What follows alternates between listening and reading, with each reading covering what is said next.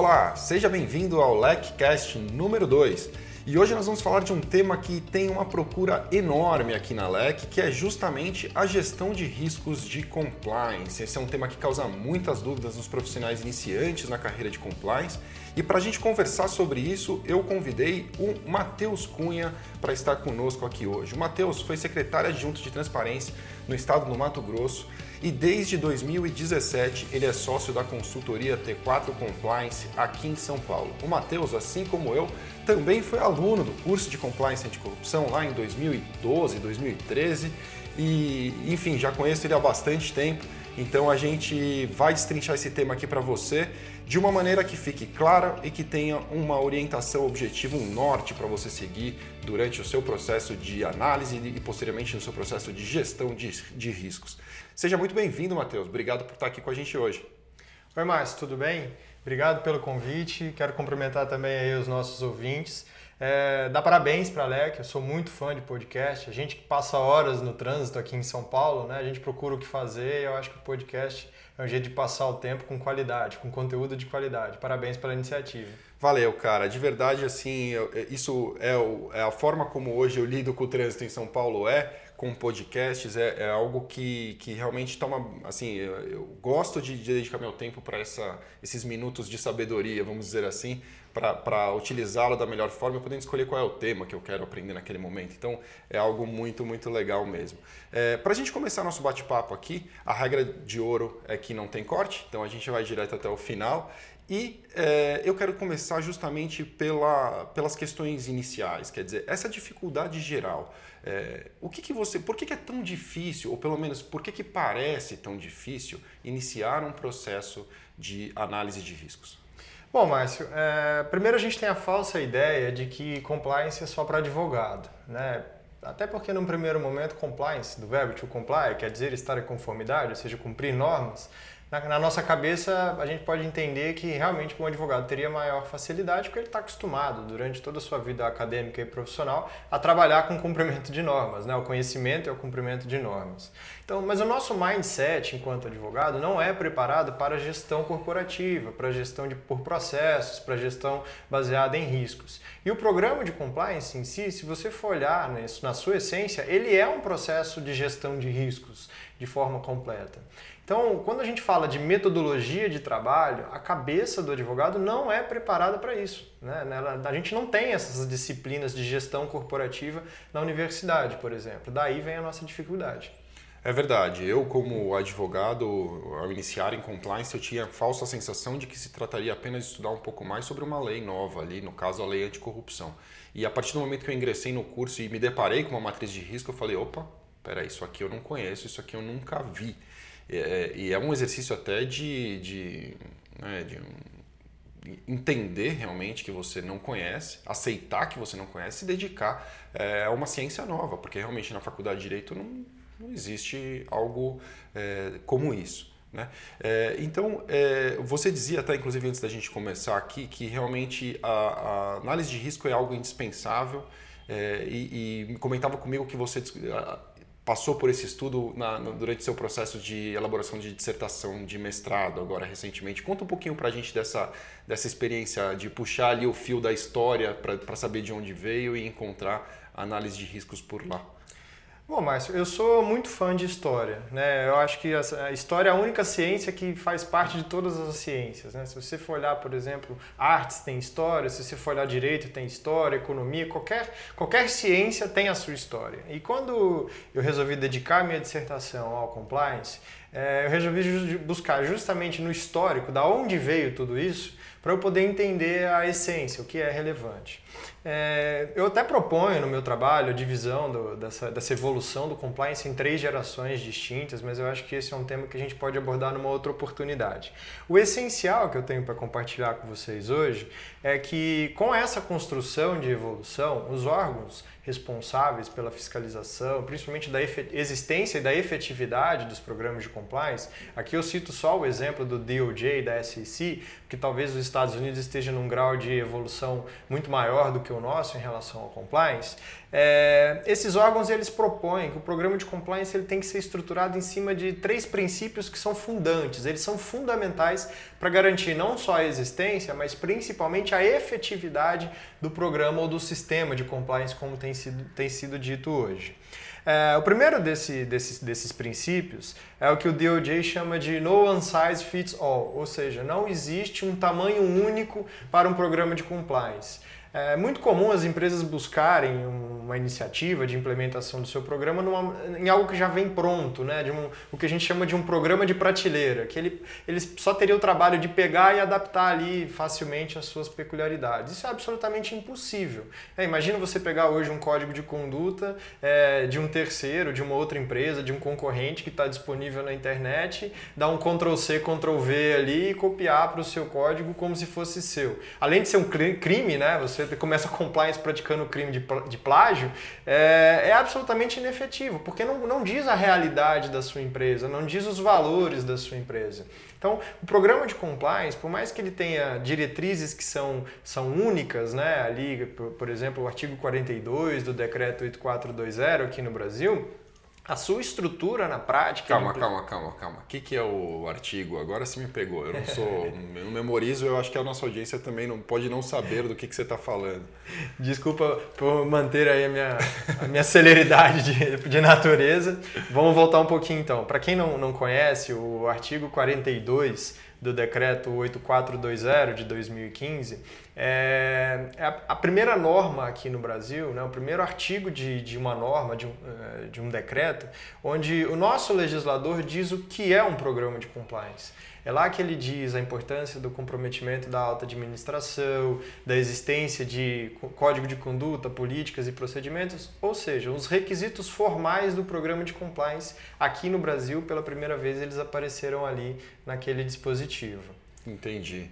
É legal, realmente assim, eu, eu também lembro de uma história agora, você mencionando essa coisa de copiar um código e eventualmente utilizar, né, reaproveitar o que está pronto e, e, violar aí talvez essa, essa disposição que não, que não existe um, um programa pronto para todos, né, que tem que ser realmente algo customizado. Eu me lembro de um exemplo, eu, eu tive numa startup, quando advogava ainda, e o trabalho era justamente de análise do programa de compliance existente, eles queriam revisar algumas coisas e eu recebi o código. O código era super formal, robusto, parecia um código de um banco, assim, uma coisa realmente muito, muito grande, né? assim, antiga, vamos dizer assim.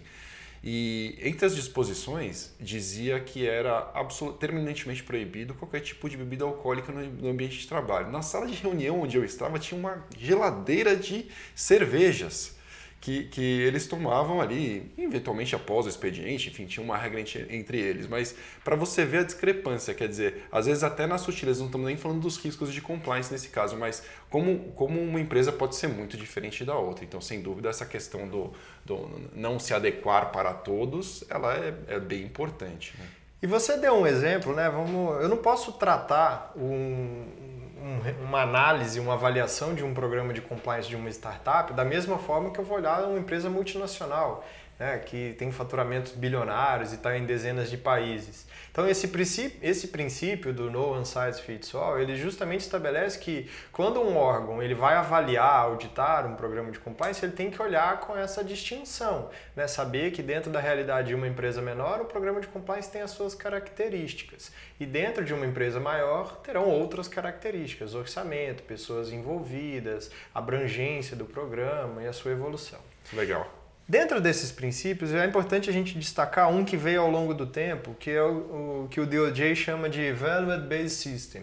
Ou seja, o sistema do programa de compliance ele tem que ser todo baseado nos valores da empresa, nos valores da transparência, da accountability, da integridade, da conduta ética, porque senão ele vira um programa de compliance meramente formal, um bando de regras criadas, um bando de normas criadas e que realmente não, não estão ali conversando com o público interno de acordo com os valores que, que a empresa, que a organização tanto defende.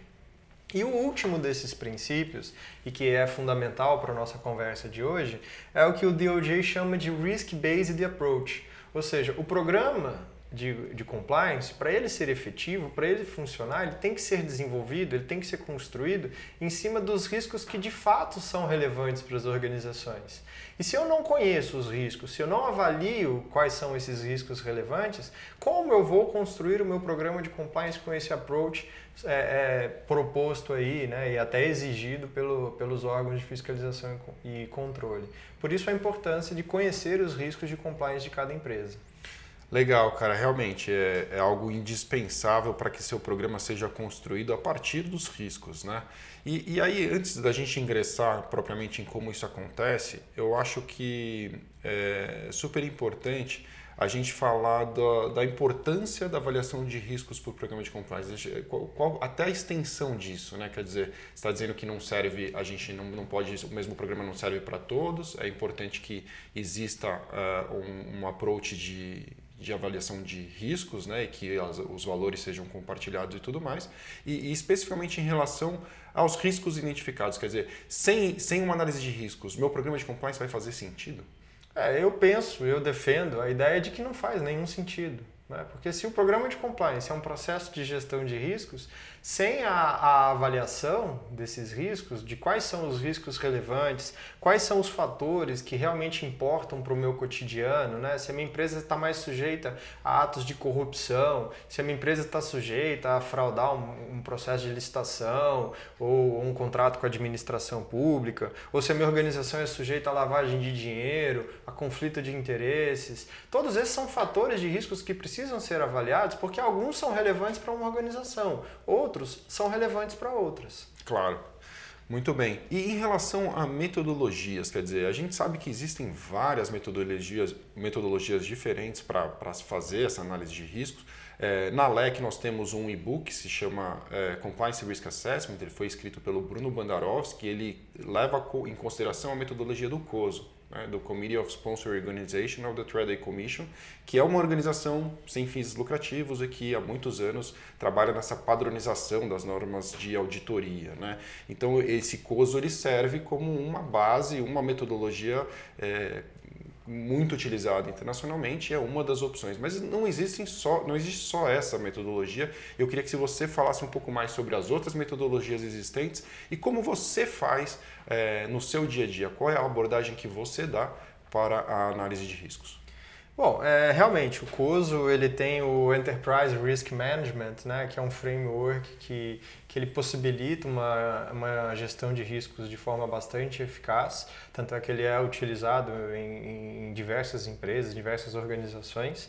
É, mas ele não é, ela não é a única metodologia existente. Né? Se a gente olhar, por exemplo, a, a, existe uma norma ISO estabelecida para gestão de riscos corporativos de forma geral, né? não só os riscos de compliance, mas também riscos estratégicos, operacionais, financeiros, que é a ISO 31000. Eu confesso para vocês que quando eu saí da aula de, de risk, Compliance Risk Assessment aqui da LEC, né, quando eu, fiz a, a, o primeiro curso lá atrás, eu saí eu pensei em desistir, porque o meu mindset não estava preparado para isso. Eu falei, olha, eu preciso, eu preciso reconhecer que eu não sei fazer um, um risk assessment e eu preciso buscar em algum lugar uma metodologia ou alguém que vai me ensinar a fazer. E eu fiz o curso da ISO 31000 é, e realmente foi algo que, que me ensinou uma metodologia. Naquele momento, eu achei tudo muito complexo e, tudo, e muito difícil de fazer e principalmente explicar para os outros como fazer, porque é, muito mais do que implementar um programa de integridade na administração pública no Mato Grosso, o meu papel era ensinar aos órgãos como fazer a gestão dos seus programas de integridade. E eu senti que era uma metodologia bastante complexa. E eu resolvi procurar um pouco mais é, e eu encontrei a, matriz de impacto e probabilidade, que é, uma, na minha opinião, é uma metodologia bem mais simples e para pessoas como eu, como você, que tem dificuldade né, nesse mindset de, de, gestão de riscos, aprender e conseguir desenvolver no caso concreto. E é essa metodologia que eu utilizo hoje na T4 para os nossos clientes. Legal. E você pode contar um pouquinho mais sobre essa metodologia? Como é a base dela? Como, como, talvez um exercício interessante seja a gente simular aqui alguma coisa. Vamos supor aqui, a gente, para pensar nessa na metodologia então, de impacto probabilidade, como ela funciona diante de uma empresa, vamos supor uma empresa de médio porte, é, que tenha na sua operação, vamos supor, ela faz uniforme escolar para uma prefeitura, por exemplo, a, a, maior parte da operação dela vende para empresas privadas também, mas ela tem uma fatia importante da sua operação dedicada aí à venda para a prefeitura. É, então ela tem possivelmente o risco de corrupção. Como que você encara ali é, o D0? Começa por onde? Bom, eu acho que o primeiro ponto, até para garantir a segurança do profissional responsável pela avaliação de risco, é combinar as regras do jogo. Né? A gente fala tanto em governança aliada ao, ao, programa de compliance, mas a gente olha sempre a governança dos outros. Né? Vamos olhar a nossa governança também. Eu, como, por exemplo, um compliance officer, será que na hora de fazer avaliação de risco, eu estou preocupado em escrever o procedimento de avaliação de riscos da minha empresa?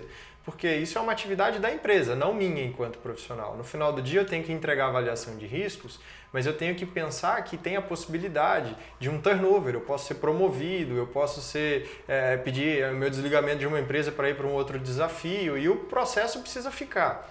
Então eu acho que escrever essas regras do jogo, esse procedimento de avaliação de risco, ele é muito importante, porque ele deixa tudo transparente e se der algum problema no meio do caminho, você vai se resguardar justamente naquelas regras que foram ali estabelecidas. Por isso que essa regra ela tem que ser escrita, avaliada e aprovada pela alta administração da empresa. Isso garante bastante segurança dentro deste processo. Nessa, nessa regra, nesse procedimento, nesse processo, alguns pontos precisam ser estabelecidos. Por exemplo, quais são os fatores de risco relevantes para a organização, pelo menos naquele momento?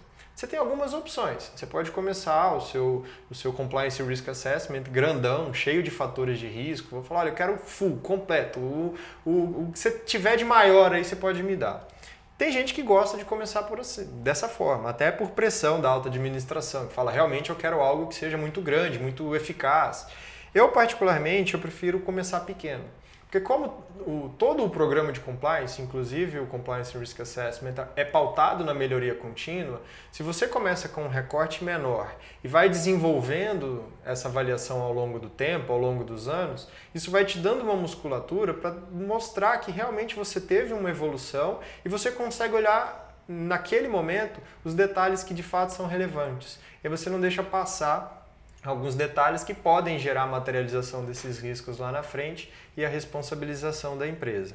Então, eu gosto sempre de olhar os, o, o, o, perfil da organização, né? você conhecer os seus processos, o core business, né? o, os locais em, em que a empresa atua. Né? Hoje a gente fala de empresas que cada vez mais têm buscado negócios fora do Brasil, então você tem que conhecer as legislações é, é, anticorrupção a que a empresa está sujeita, ou outras legislações que possam trazer também a responsabilização da pessoa jurídica, como questões é, procedimentos de venda para governo, é, normas de lavagem de dinheiro, enfim, qualquer norma que possa trazer a responsabilização da empresa ou dos seus dirigentes é relevante para fazer o, o Compliance Risk Assessment.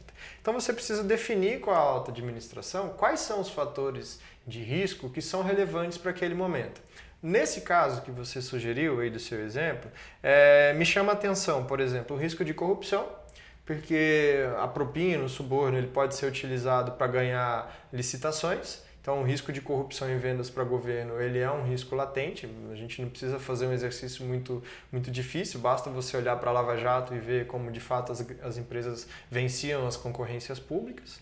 É, eu, eu preciso olhar hoje, é uma realidade no Brasil, aquelas normas que exigem que os fornecedores da administração pública tenham um programa de compliance para poder contratar com a administração pública. Esse, esse, é um ponto muito importante que você tocou. Acho que valeria a pena a gente explicar um pouquinho melhor o que, que, o que, que se trata isso. É, antigamente, né, a, a implementação de um programa de compliance, pelo menos aqui na realidade no Brasil, era uma opção das empresas. Né? A lei anticorrupção veio com toda essa onda né, do compliance, é, mas as empresas tinham, era, era, era facultativa a implementação ou não de um programa de compliance. Se você não quiser implementar, o problema é seu. Se tiver algum problema, você vai ser responsabilizado. É, com o tempo, é, principalmente o Rio de Janeiro e o Distrito Federal, que são dois entes federados que tiveram essa iniciativa no primeiro momento, é, passaram a exigir daquelas empresas que contratam com o poder público a obrigação de ter um programa de compliance implementado. Não, não a obrigação de ter o programa para participar da licitação. Porque no universo onde a, a gente ainda tem, infelizmente, uma maioria de empresas que não tem um programa de compliance, essa exigência para ser habilitado na licitação feriria o caráter competitivo do processo licitatório, que é o que baseia a concorrência pública e inferiria até as disposições da nossa Constituição Federal. Mas qual foi a iniciativa desses entes? Foi exigir daquela empresa vencedora do processo licitatório, que celebra o contrato com a administração pública, que ela tenha o programa de compliance implementado até, via de regra, 180 dias após a assinatura do contrato. Então surgiu essa obrigação, porque se a empresa é, não cumpre essa disposição que está prevista na legislação estadual, ou no caso do, do, do DF, né, na legislação distrital, ela pode sofrer multas, que podem chegar, no caso desses dois entes, até 10% do valor do contrato, é, pode ser impedida de participar de novas licitações, de novas contratações públicas e pode ter até a rescisão do contrato que foi estabelecido. Pô, muito, é muito importante mesmo essa, essa questão. Então, o que a gente está querendo dizer aqui no final é que ter um programa de compliance pode ser um risco na sua, se você analisar sobre essa perspectiva, né? ter ou não ter o programa de compliance, você pode ficar fora da conformidade com a lei que exige um programa de compliance. Então, ter em determinadas localidades ter um programa de compliance pode entrar na sua matriz de risco. Com certeza, porque aqui não seria um risco de corrupção ou de fraude no processo licitatório que baseia lá na lei de corrupção. Seria o risco de não conformidade às disposições hoje que já são realidade no Rio de Janeiro, no Distrito Federal, no Amazonas, no Rio Grande do Sul, em Goiás, mas que são objeto de projeto de leis em diversos outros estados e inclusive em cidades, né? Vila, Vila Velha já tem essa obrigação, né? o município. Aracaju na semana passada também publicou uma norma nesse sentido. Então a tendência é de que com o tempo todos os, os, entes federados, não só os estados, mas também os municípios, passem também a ter esse nível de exigência, que seria uma conformidade normativa e não o ato de corrupção ou fraude de licitação em si. Legal. E aí, muito bem, então eu vou olhar para qual é a, a, regulamentação e a legislação que aquela empresa está sujeita, e identificar esses riscos específicos e o que mais? Aí eu preciso estabelecer com a alta administração também quais são os critérios para avaliação. A matriz de impacto e probabilidade ela parte de, de, do, de duas estruturas, né? Uma estrutura de impacto que o risco ele é uma hipótese, né? Ele é um fato que não aconteceu, porque se, se ele for um fato ele não vai ser um risco. Então é, eu preciso estabelecer com a alta administração se aquele risco ele se materializar e se tornar um fato o que ele traz de consequência para a minha empresa? Então vamos voltar nesse exemplo que eu tinha trabalhado anteriormente. Né? Se eu não estiver em conformidade com a legislação do Rio de Janeiro, do Estado do Rio de Janeiro, e contratar com o governo fluminense, qual é o impacto da materialização daquele risco? Eu já disse, a multa de 10% em cima do valor do contrato é o impedimento de contratar com a administração pública do governo fluminense e a, a possibilidade de rescisão do contrato, inclusive com a aplicação da multa contratual, da cláusula penal. Então, eu preciso olhar para essas hipóteses de materialização desses fatores de risco e classificá-los em níveis distintos dentro da organização, é, de que forma que eles serão é, aceitos ou recebidos pela alta administração. Então eu preciso criar critérios. É, eu costumo utilizar cinco níveis distintos de classificação de impacto: nível 1, 2, 3, 4 e 5, onde o nível 1 seria a hipótese de um impacto mais insignificante possível. Vamos chutar aqui num, num número quantitativo, né, num indicador quantitativo, 0,1% do faturamento da empresa. Não que isso seja irrelevante, mas que dentro dessa minha, desse critério que eu estou estabelecendo quantitativo, eu vou classificar como um impacto é, insignificante. Diferente, por exemplo, de um impacto de nível 5, que seria catastrófico, por exemplo é, afetar talvez 20, 30% do faturamento da empresa. Né? Então, se eu parto do pressuposto que é, a, o não cumprimento dessa norma é, ele pode me gerar o impedimento de contratar com a administração pública fluminense e 30% do meu faturamento, por exemplo, são de contratos com o governo fluminense, a materialização desse risco me gera um impacto de nível catastrófico. Então eu preciso dar números para as consequências da materialização daquele risco. O outro vetor que deve ser analisado é a probabilidade. Aqui a gente está falando de estatística. Né? E eu preciso olhar é, também eu classifico em cinco níveis. Se a probabilidade ela é muito baixa, eu costumo utilizar muito baixa, baixa, média, alta e muito alta. E aí eu vou olhar, é, estabelecer critérios quantitativos, por exemplo. Aquele processo, qual é o nível de repetição? Ele se repete, por exemplo, uma vez por ano ou ele se repete uma vez por semana? Eu olho a quantidade de repetição do processo e quanto maior a repetição, maior é a probabilidade de materialização. Qual é a chance de você, por exemplo, cair de moto? Eu não ando de moto, então a probabilidade é zero. Né? Eu, não, eu vou, de, eu ando de moto todo dia, eu vou e volto para o trabalho nesse trânsito maluco de São Paulo. A probabilidade aumenta porque você está em cima de uma moto todo dia.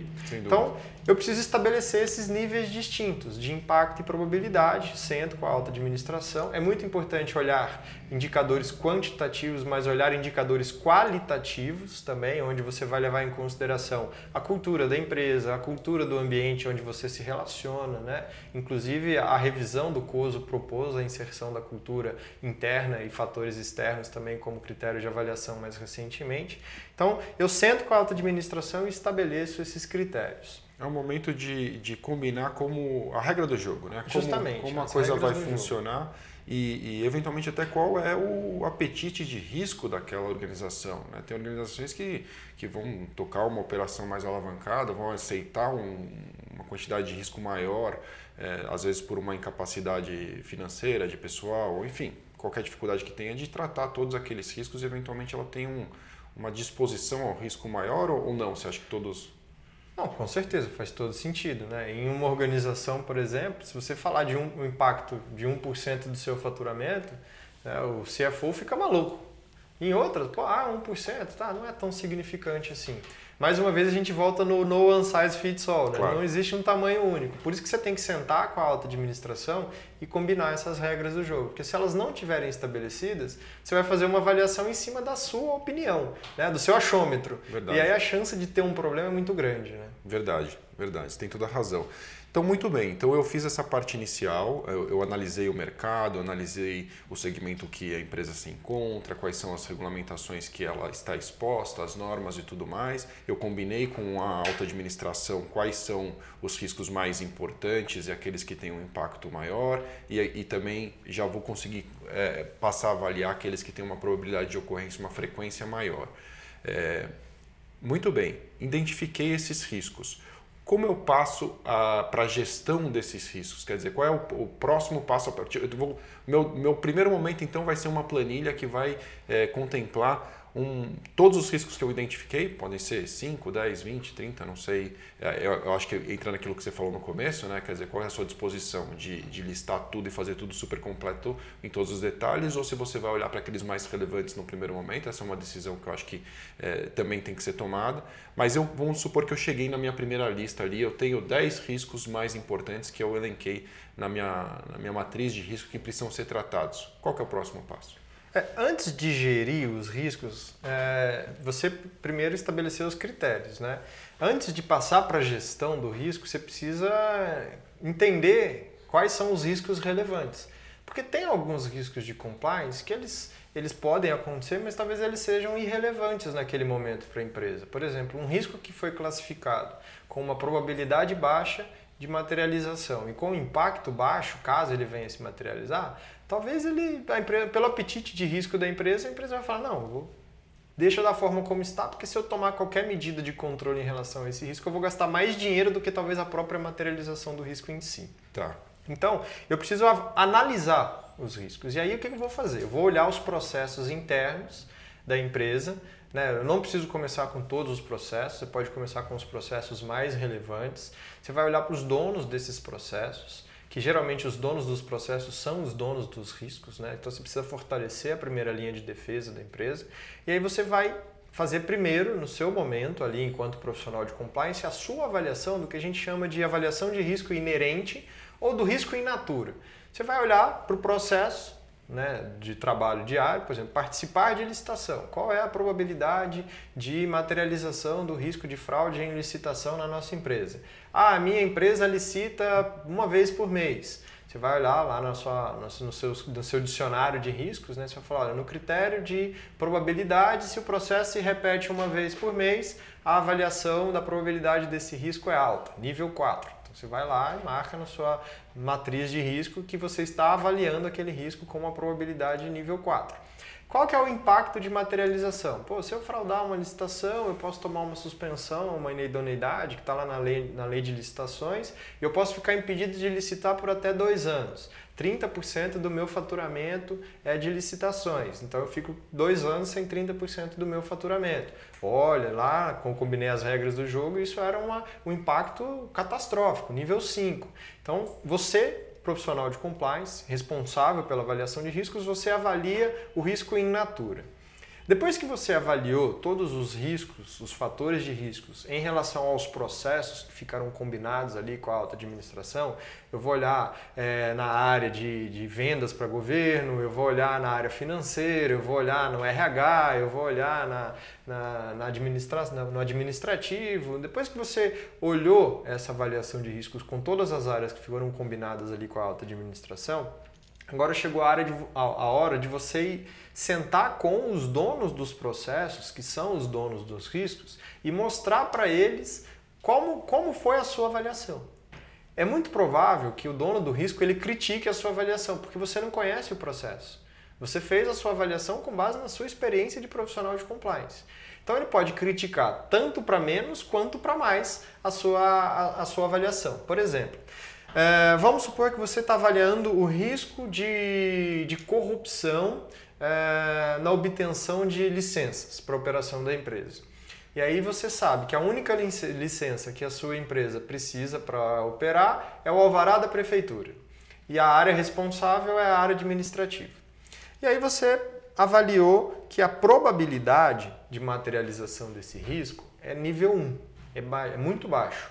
Porque a empresa precisa do alvará e o alvará você solicita uma vez ao ano para a prefeitura, se precisar. Né? Tem determinadas empresas que nem precisam de alvará para funcionar. Mas na, na, sua empresa, vamos supor que você tenha avaliado que você precisa solicitar uma vez ao ano. Então você colocou probabilidade muito baixa.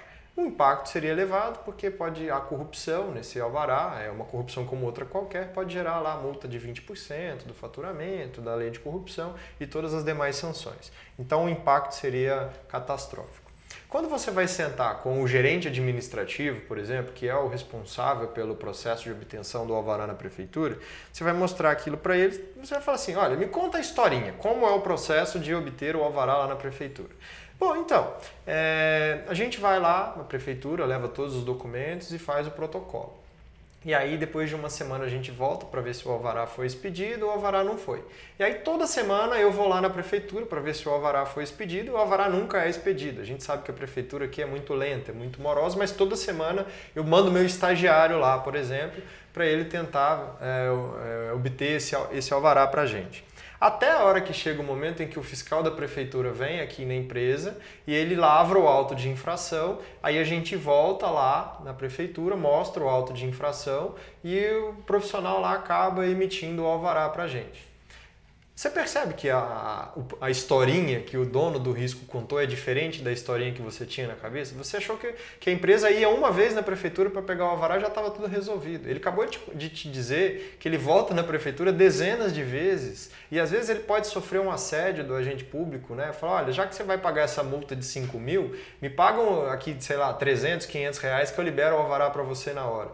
Tudo isso faz com que a, a probabilidade de materialização do risco aumente. Então você foi entender de fato como o processo acontece e aí você vai refazer a sua avaliação. Uhum. Naquela probabilidade que você tinha colocado de nível 1, você pode colocar nível 4, 5, porque realmente é de fato o que acontece. Onde você está levando em consideração a realidade do processo de trabalho, a cultura do ambiente interno da empresa. Pô, mandar o estagiário lá na prefeitura, olha o risco. Nada contra os estagiários, eu já fui estagiário também. Mas a gente sabe que o estagiário tem pouco conhecimento, o estagiário talvez ele tenha pouco compromisso isso com a empresa, diferente do próprio gerente, que sabe das consequências da materialização de um risco como esse. Então, a gente conhece a realidade do processo para poder fazer essa, essa, esse segundo momento de avaliação, que é o que a gente chama de avaliação de risco residual. É essa que vai valer para você fechar a sua avaliação de risco depois que todos os processos estiverem avaliados para emitir um relatório e apresentar para a alta administração. Eu gosto muito do gráfico de calor é, acho que muitos de vocês já devem ter visto, no, no próprio e-book da LEC tem um gráfico de calor, onde você, para cada risco, você numera, você gera um indicador, um número, né? E aí você coloca esses números dentro de um gráfico de calor, onde você pinta ali de risco baixo, verde, risco médio, amarelo e risco alto, vermelho. Quando você começa a colocar esses números dentro desse gráfico de calor, você vai ver que em determinadas hipóteses vai ter um conjunto de fatores de risco, né, de processos sujeitos a fatores de risco, de exposição àquele risco, no vermelho, onde você tem um impacto elevado e uma probabilidade elevada daquele risco acontecer. Você tem agora um critério de priorização. Você tem que começar a atuar nesses processos para implementar os mecanismos necessários para a mitigação daqueles riscos. Aí você de fato entra no processo de gestão de riscos, onde você vai implementar controles para que esses riscos tenham seu impacto reduzido ou a sua probabilidade reduzida. Muito legal. Você estava me explicando, inclusive, aqui que a partir do momento que você tem essa, essa lista final aí dos seus riscos, você tem algumas decisões a tomar em relação a eles. Não, não é simplesmente, você não vai tratar 100% dos riscos. Muitas vezes tem limites é, orçamentários ou de recursos de pessoal, enfim, e a gente entra nessa priorização. Mas quais são, o, quais são a, os possíveis fins que aqueles riscos identificados podem encontrar é, nessa fase? Bom, dependendo do nível de apetite de risco da empresa, ela pode traçar uma linha dentro do gráfico de calor e falar, olha, daqui para baixo, como o impacto é baixo e a probabilidade é baixa, eu não vou fazer nada. É o que a gente chama de decisão estratégica de aceitar o risco. Tá. É, você olha o impacto, a probabilidade e a alta administração, isso é uma decisão da alta administração, não fazer nada em relação àquela hipótese. Né? Então ela aceita o risco. Você tem uma outra opção de gestão do risco que é eliminar o risco. Para você eliminar o risco, você tem que acabar com o processo. Então, vamos imaginar que você vira para a empresa e fala assim: olha, para eliminar o risco de não conformidade à legislação que exige que a empresa tenha um programa de compliance, eu tenho que eliminar o processo de participar de licitação, que representa 30% do meu faturamento. É muito difícil você convencer a alta administração da empresa a eliminar esse tipo de risco. Pode acontecer por uma decisão estratégica, mas eu acho muito difícil, principalmente se aquele processo trouxer lucro para a empresa. Claro. É, você tem a hipótese de transferência do risco. Dentro da teoria geral de gestão de riscos corporativos, você tem a hipótese de transferência. Que, por exemplo, quando você contrata uma seguradora para ela assumir o impacto de materialização do risco. Quando você tem um carro e compra, quando você compra o carro e você faz um seguro, você faz uma gestão de risco. Você olhou o impacto da materialização de um risco de bater o carro, de alguém furtar seu carro, e a probabilidade, que aqui em São Paulo, bater o carro é praticamente certeza. Ou alguém vai bater em você ou você vai bater em alguém. Então, é, você opta por transferir a consequência da materialização daquele risco. Se você bater em alguém, a seguradora vai ser acionada e ela vai indenizar o terceiro. Se alguém bater em você, um Corcel 2, o cara não tem condição de pagar o seu carro, você vai acionar a seguradora também para que ele possa reparar o seu prejuízo. Mas em se tratando de riscos de compliance, é difícil achar uma seguradora que quer custear esse tipo de risco. Difícil, né? Porque muitas vezes envolve fraude e aí não tem como, né? Envolve crime. Exato. Né? É difícil uma seguradora aceitar, né? Até o DNO, que é aquele, aquele, aquela hipótese seguro de, de seguro, né? Onde os executivos, principalmente aqueles que, que são responsáveis criminalmente pelas condutas que são praticadas no ambiente corporativo, depois da Lava Jato, é muito difícil você conseguir fechar um DNO é, hoje aqui no Brasil. Então, é, as seguradoras, elas, elas também têm, o trabalho deles é fazer matriz de risco, né? Claro. Então, eles, eles consideram esse processo como um risco muito elevado e eles eliminam o processo de oferecer seguro de compliance para as empresas. Agora você me lembrou quando eu era jovem, eu tive uma Paraty que foi roubada e logo na sequência eu fui fazer o seguro de novo e a seguradora falou assim: não, você é um segurado de risco, eu não faço mais seguro para você. Tive que procurar outra seguradora. Eu acho que ela vivia justamente isso. Na avaliação dela, não valia mais a pena segurar, transferir esse risco. É, onde eu estacionava não era o suficiente, suficientemente seguro para a seguradora. É, muito bem, então é, a opção de mitigar, a opção de, de, aliás, de transferir o risco é uma opção mais difícil, né? Então, nos, nos riscos de, de compliance, mas entrando na, nas possibilidades de mitigação dos riscos, talvez seja essa a, a medida mais é, eficaz dentro do programa de compliance, mais corriqueira dentro do programa de compliance, é isso? Eu acho que aqui se a gente consegue resumir, o, talvez, se não, uma das mais relevantes funções do profissional de compliance, que é estabelecer dentro do ambiente corporativo as medidas que servem justamente para mitigar a hipótese de materialização desses riscos. Você vai olhar para a probabilidade, você vai implementar controles para diminuir a probabilidade, você vai olhar para a gestão da empresa, estabelecer estratégias para diminuir o impacto daquela, daquela materialização daquele risco. O impacto é muito difícil de você mexer, porque geralmente o impacto está na legislação.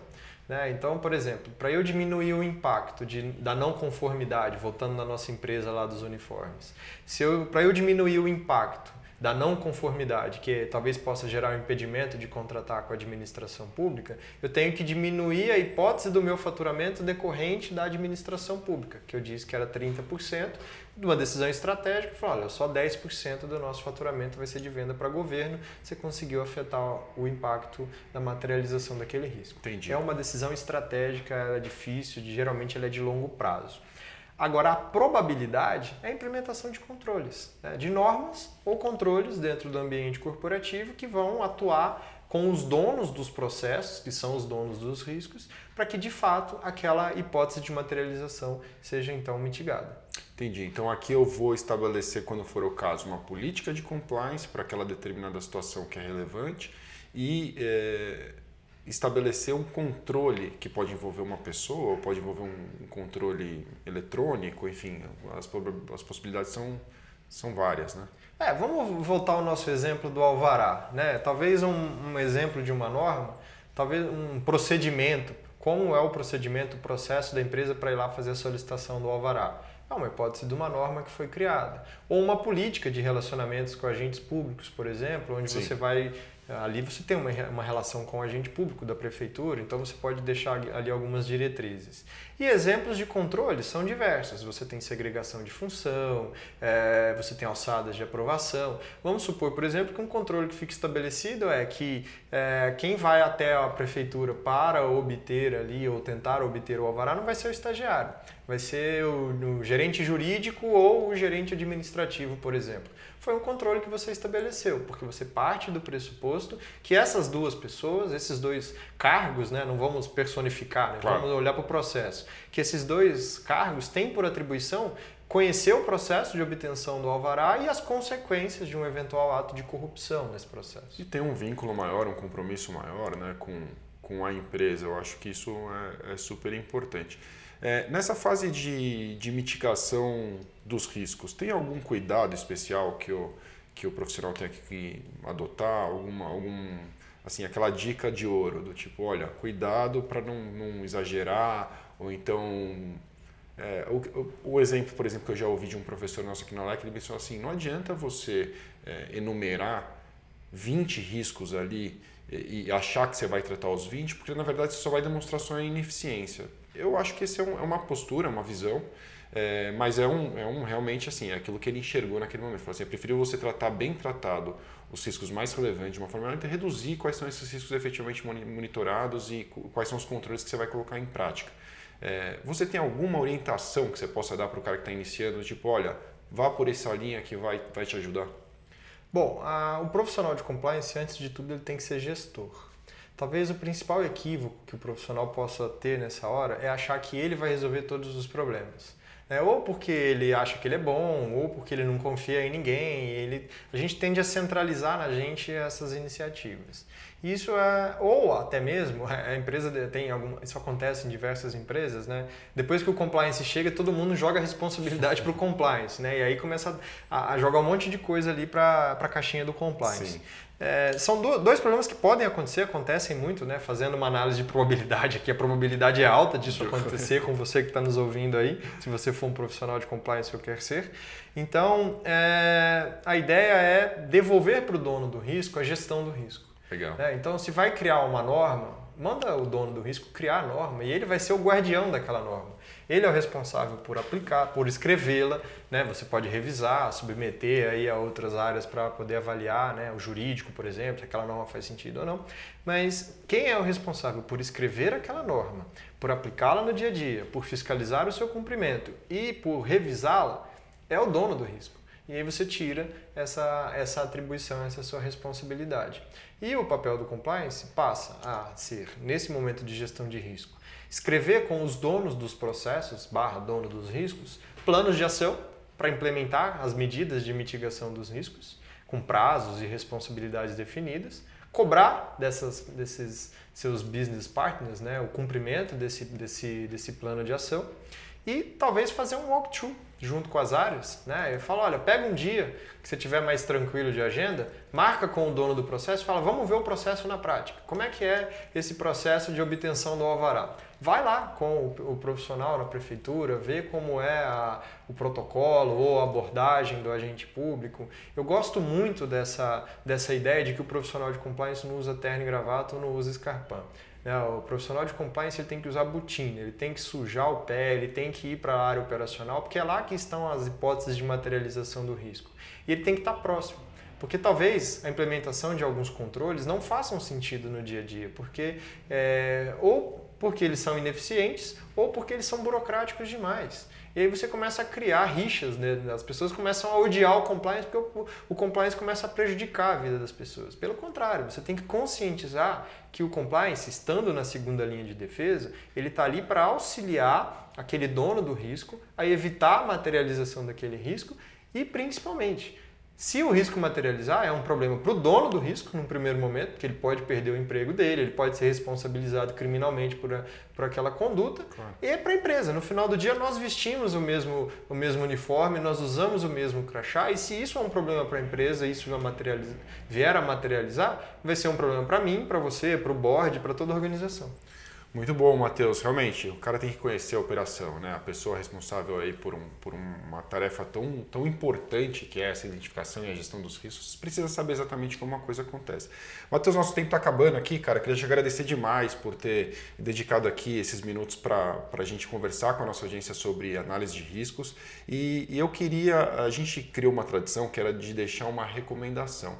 É, você deu essa recomendação agora, acho uma recomendação interessante, mas se você quiser adicionar uma recomendação de leitura, por exemplo, é, eu acho isso algo muito legal. Eu adoro ler livros que foram recomendados, é uma coisa que eu faço bastante. Então, se você tiver algum livro, não precisa ser de gestão de riscos, pode ser alguma outra coisa que faça sentido para você. Eu, desde já, recomendo a você que está nos ouvindo que baixe no site da LEC, em lecnews.com, o e-book é, de Risk Compliance Risk Assessment que foi escrito pelo Bruno Bandarovski. Ele está disponível para download gratuito no site da LEC, então é lecnews.com blog, você vai acessar o blog LEC, você pode clicar em materiais gratuitos ou conteúdos gratuitos, algo assim, e você vai fazer o download desse e-book, que é um, é, ele, ele segue a linha do COSO, mas ele fez um passo a passo estruturado. Então é algo bem objetivo, o Bruno conseguiu fazer acho que em oito passos, se não me engano, e é algo muito, muito simples e direto e vale muito a pena para você que tem esse desafio de, de análise e gestão de riscos no seu dia a dia. E aí, Matheus, alguma recomendação, que você, algum livro, enfim, alguma leitura que você acha relevante, gostaria de compartilhar? Bom, Márcio, é, eu não vou ser hipócrita, né? A gente escreveu um manual recentemente aqui na LEC. É verdade, né? é verdade. E, na verdade, a gente, a gente organizou junto essa obra que realmente, é, modéstia à parte, ficou muito interessante. E eu, eu, tive a oportunidade de escrever junto com o Rodrigo Pironti um artigo só sobre o Compliance Risk Assessment, Legal. que a ideia é justamente ter essa visão prática. Lá a gente, a gente é, não só escreveu o artigo, como a gente colocou várias figuras de uma matriz de risco em funcionamento. Então, se o nosso ouvinte teve dificuldade né, de visualizar essa matriz de risco, porque aqui a gente está tá só em áudio, né, eu, eu, acho que é, ele pode buscar nesse, nesse livro talvez uma, uma iniciativa prática. nome do livro? É o Manual de Compliance da LEC, né, Compliance Mastermind, volume 1. Perfeito, Matheus. Legal, cara. E tem uma segunda dica também né, para não ficar só no nosso, né? Vamos falar. é, tem um, tem um, um e-book que ele foi, ele foi escrito já tem alguns anos pelo Pacto Global da ONU. Né? Então, tá. a metodologia do impacto e probabilidade ela está ali como referência. Então, você não, quando você for justificar para alguém, né? A ah, escolhi a metodologia. Legal. Você não vai falar, ah, é porque eu escolhi ah, um, no LecCast, né? O Matheus falando. não, não, precisa justificar né, no LecCast. É bom, né? Mas tem outra, outra hipótese aqui que é justamente nesse, nesse guia que foi escrito pelo Pacto Global da ONU. Qualquer um de vocês pode achar no, no Google aí, é só procurar, chama Guia de Avaliação de Risco de Corrupção Pacto Global da ONU. Você vai achar para download aí a zero reais. É um, é um material bem denso explicando a metodologia, como ele é feito. Tem o desenho da matriz também. E qualquer um pode baixar agora.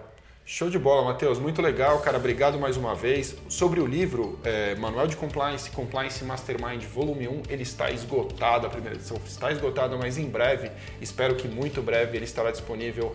E ficamos assim. Valeu! Obrigado.